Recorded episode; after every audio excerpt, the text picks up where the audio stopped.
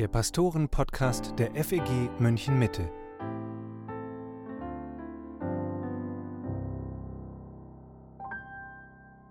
Hallo und herzlich willkommen zum Pastoren-Podcast mit Matthias Mockler und Matthias Lohmann. Deutschland steckt in der Krise wieder mal. Diesmal ist es eine Energiekrise und die wird immer mehr auch zu einer echten Wirtschaftskrise.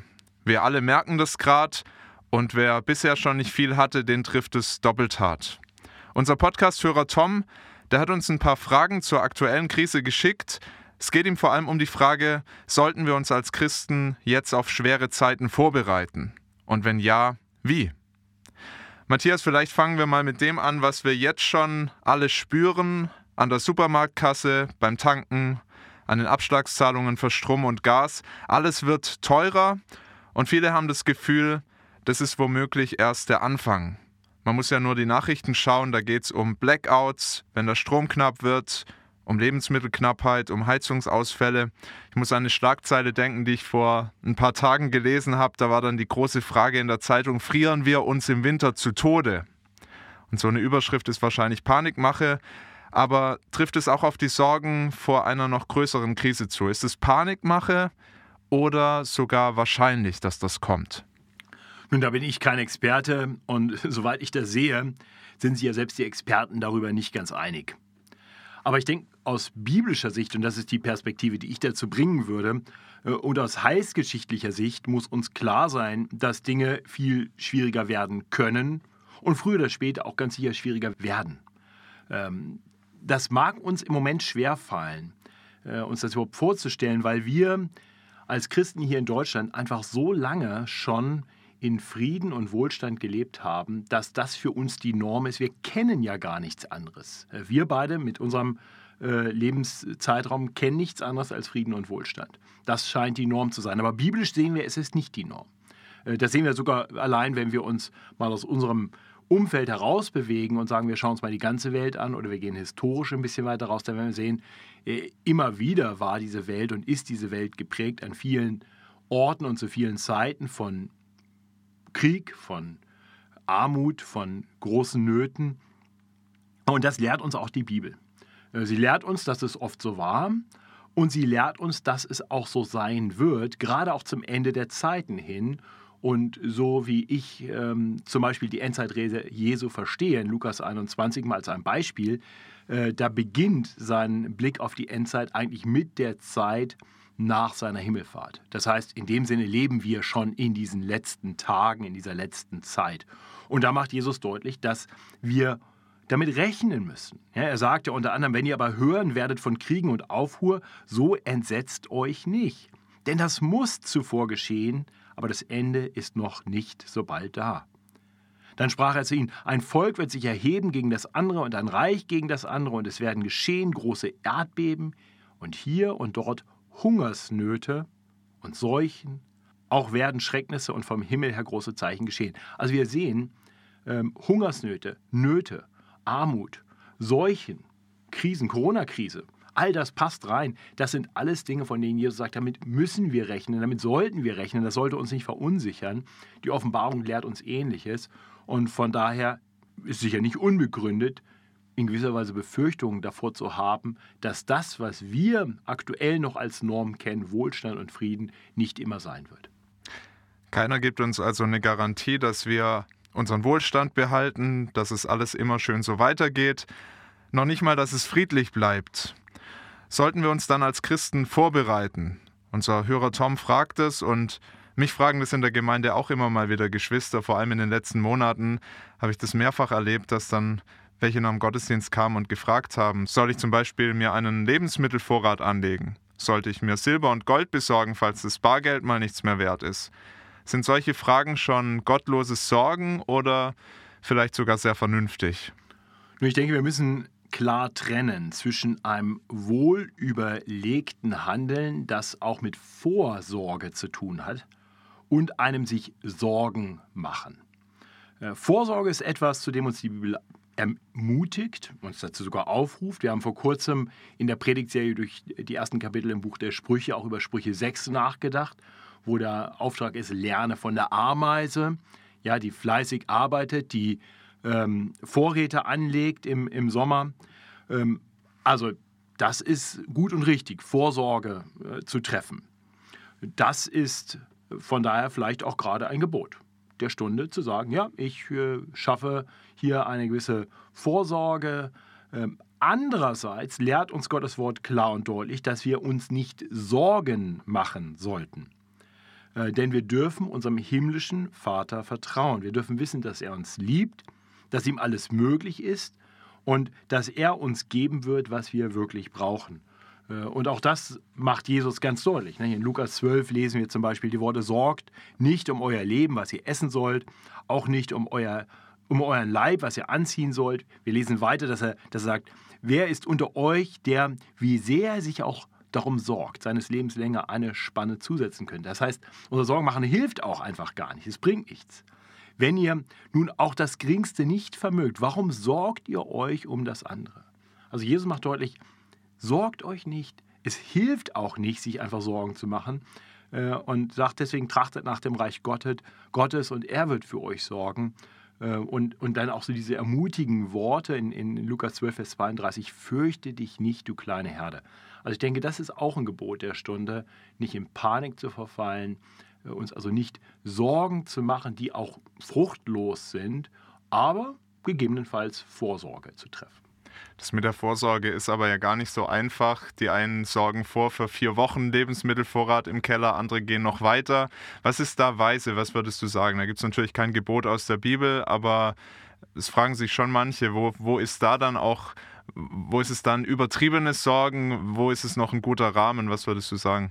Ja, ich wäre da sehr vorsichtig, äh, da meine Sicht anderen aufzuoktroyieren. Ähm, ich glaube, das ist ja immer sehr persönlich eine Frage äh, davon, wie schätze ich die Situation ein, wie beurteile ich auch das, was die Zukunft vielleicht bringen wird, was für ein Sicherheitsbedürfnis habe ich. Also ich glaube, das muss jeder für sich selber entscheiden, was dann wirklich weise und gut ist und in welcher Weise jemand vorsorgen will. Ich meine, das sehen wir auch im ganz praktischen tagtäglichen Leben im Hinblick auf die Rente. Die einsparen ganz viel, damit sie in der Rente endlich gut leben können. Äh, und andere sagen, das ist ja verrückt, vielleicht stirbst du vorher und dann hast du gar nichts davon gehabt und hast immer nur gespart.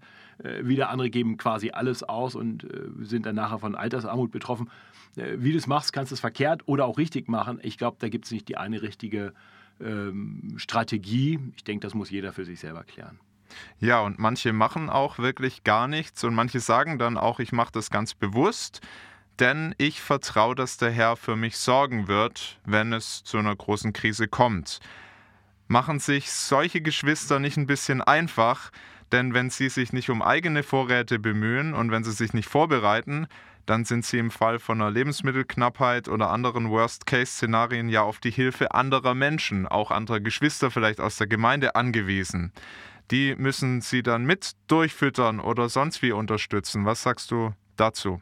Naja, erst einmal ist auch das hier eine Frage der Abwägung. Für wie realistisch halte ich es, dass wir wirklich in eine Situation kommen, wo es nichts mehr zu essen gibt und ich quasi meinem Nachbarn nachher äh, den Tisch leer fressen muss, damit ich irgendwie überleben kann. Also wenn, wenn, ich das wirklich befürchte, ja, dann sollte ich mir Lebensmittelvorräte anlegen äh, und überlegen, wie lange brauche ich das, äh, was ist dann notwendig und richtig. Viele werden es aber nicht ganz so krass beurteilen und deswegen dann auch wieder anders handeln. Und auch da würde ich sagen, ja, das muss jeder auch für sich so ein bisschen ausloten. Äh, problematisch wird es da, wo eigentlich klar vorhersehbar ist, hier kommt jetzt ein Problem auf mich zu und ich sorge nicht vor, sondern ach, es wird schon irgendwie funktionieren.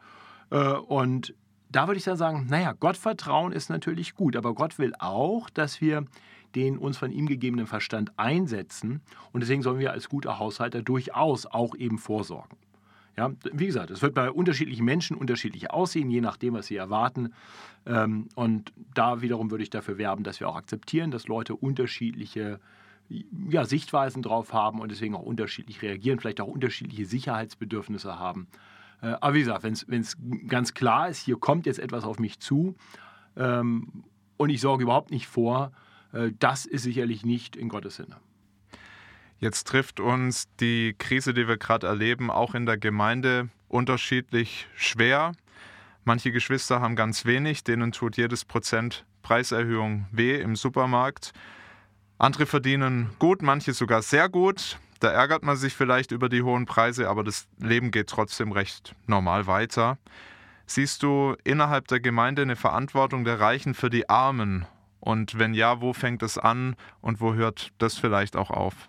Also erst einmal ein klares Ja. Auf jeden Fall haben wir als Gemeinde eine gewisse Verantwortung füreinander. Und zwar über die geistlichen Belange hinaus, auch in ganz praktischen Dingen. Äh, und wir lesen das in Römer 12 zum Beispiel, gibt es den Aufruf, nehmt euch der Nöte der Heiligen an. Auch im Alten Testament lesen wir, dass Vorsorge geschaffen werden soll, damit die Armen versorgt werden. Es gibt ja verschiedene äh, Gesetze, die Gott verordnet hat, um bewusst für die Armen zu sorgen. Ähm, also das ist gut und richtig, das sollte es geben. Äh, gleichzeitig macht die Bibel aber auch deutlich, dass es Arm und Reich gibt und dass das kein Grundübel ist. Also die Bibel lehrt keinen Kommunismus, keine Gleichmacherei. Äh, nein, das ist völlig legitim, dass manche mehr haben als andere. Also von daher, das darf sein und das muss man nicht alles ausgleichen. Aber da, wo konkrete Nöte sind, da sollte man helfen. Und das sehen wir dann ja auch in der Frühkirche, in der Apostelgeschichte, da, wo äh, Leute nicht genug hatten. Da haben dann Reiche etwas verkauft und das Geld dann der Gemeinde zur Verfügung gestellt, damit man für die Armen sorgen kann. Das will ich aber auch sagen, entlässt die Armen oder die Ärmeren natürlich nicht auch aus einer Verantwortung für sich selbst. Ähm, das erlebe ich auch manchmal. Also einerseits richtig, die Reicheren sollten bereit sein, zu geben, großzügig zu geben, äh, sich der Nöte der Ärmeren anzunehmen. Und gleichzeitig erlebe ich aber manchmal nicht nur einen Mangel an Bereitschaft bei den Reichen zu helfen, sondern manchmal auch eine falsche Erwartungshaltung bei den Ärmeren. Äh, zu denken, die Reichen müssen mich ja jetzt irgendwie durchfüttern. Und da würde ich sagen, naja, also so eine Mentalität ist dann auch nicht in Gottes Sinne.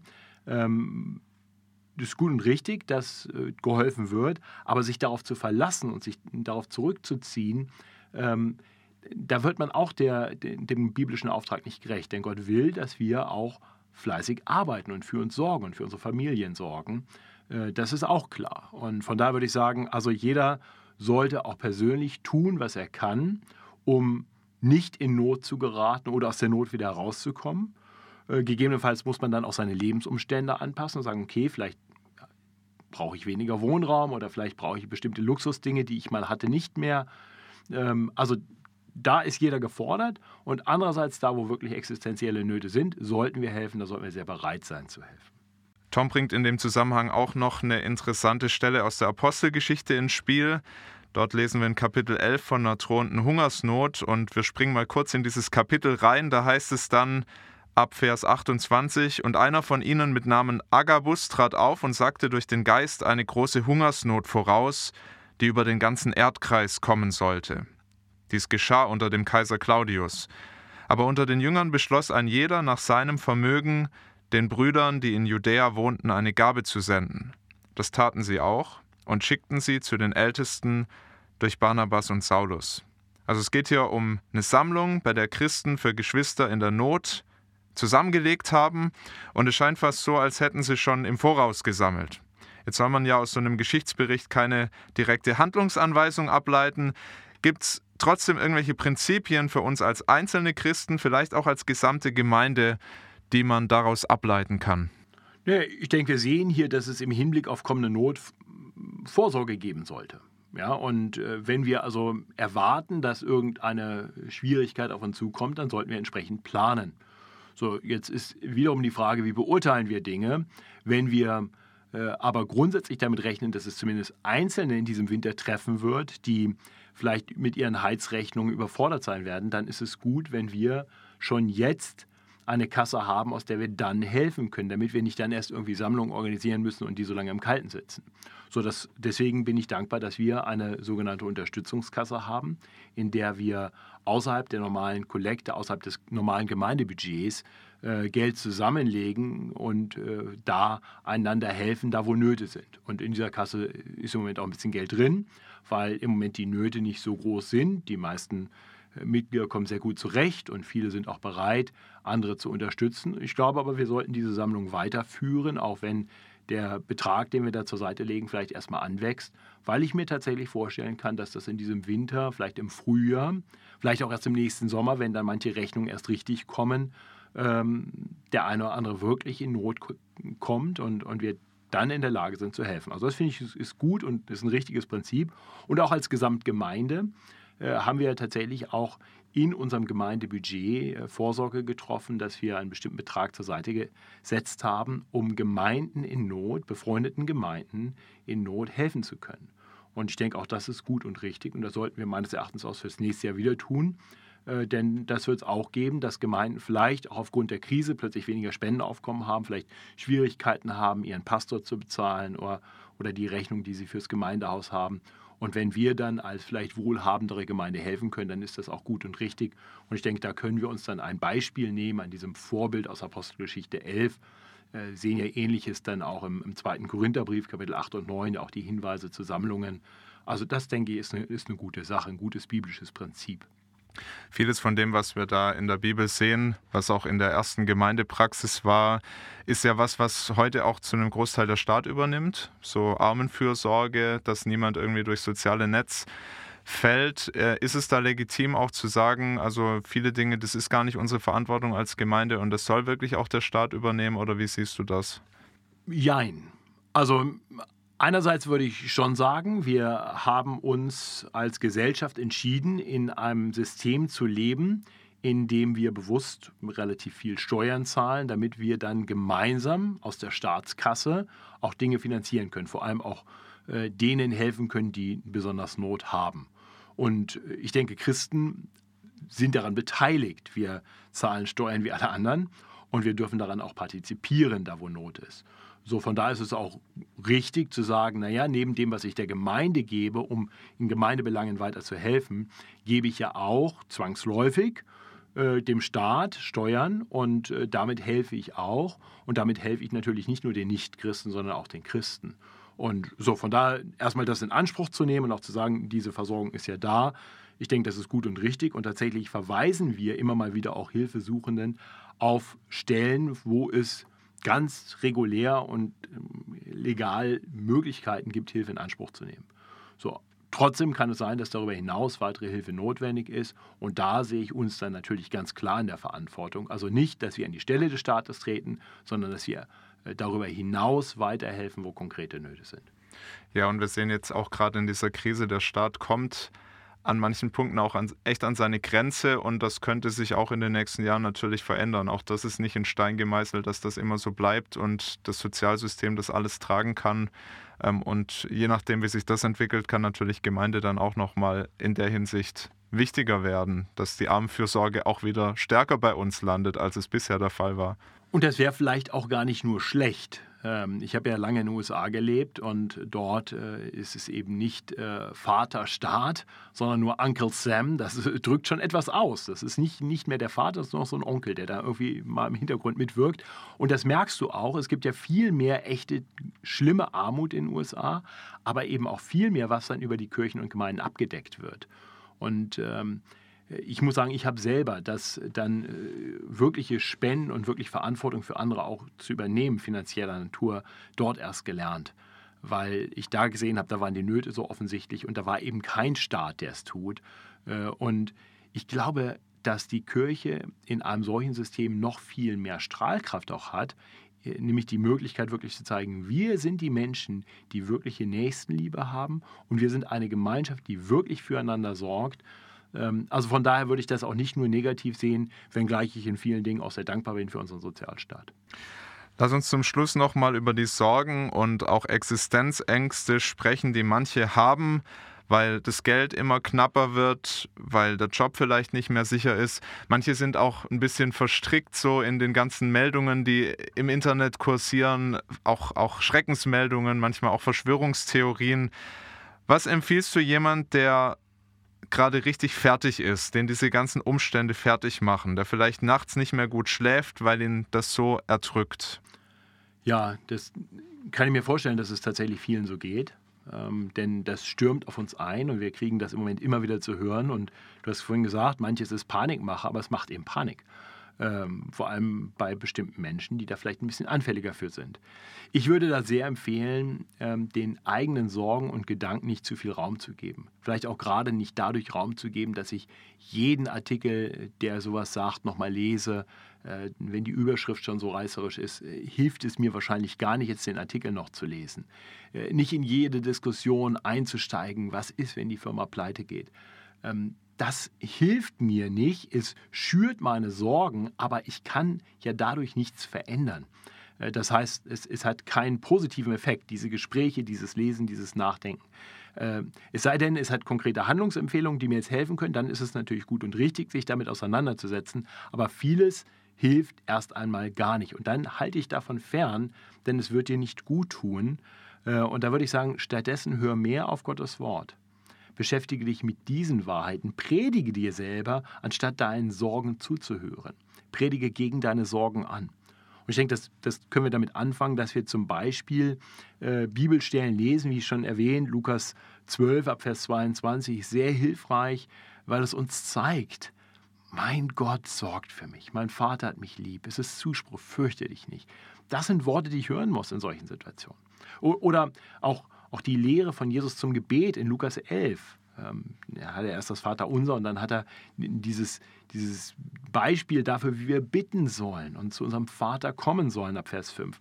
Ich glaube, es ist ganz hilfreich, darüber nachzudenken, darüber zu meditieren, vielleicht sogar solche Bibelverse auswendig zu lernen, damit sie mehr Raum bekommen in unserem Denken. Und ich würde sagen, wenn du dann nachts äh, wach liegst und das Gedankenkarussell sich dreht und du Sorgen um Sorgen hast und immer unruhiger wirst, nimm dir die Bibel, lies diese Bibelstellen, bete über diesen Texten. Ähm, und, und ich bin mir sicher, dass du dein Gedankenkarussell so zum Stillstand bringst, dass so die Sorgen weniger Raum bekommen und du wieder neue Zuversicht findest in deinem Herrn, der für dich sorgt.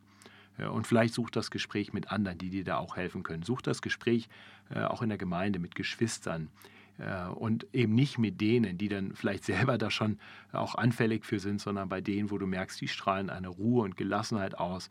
Geh mit deinen Sorgen zu ihnen, sprich mit ihnen offen drüber, aber hör auch zu, was sie dir zu sagen haben.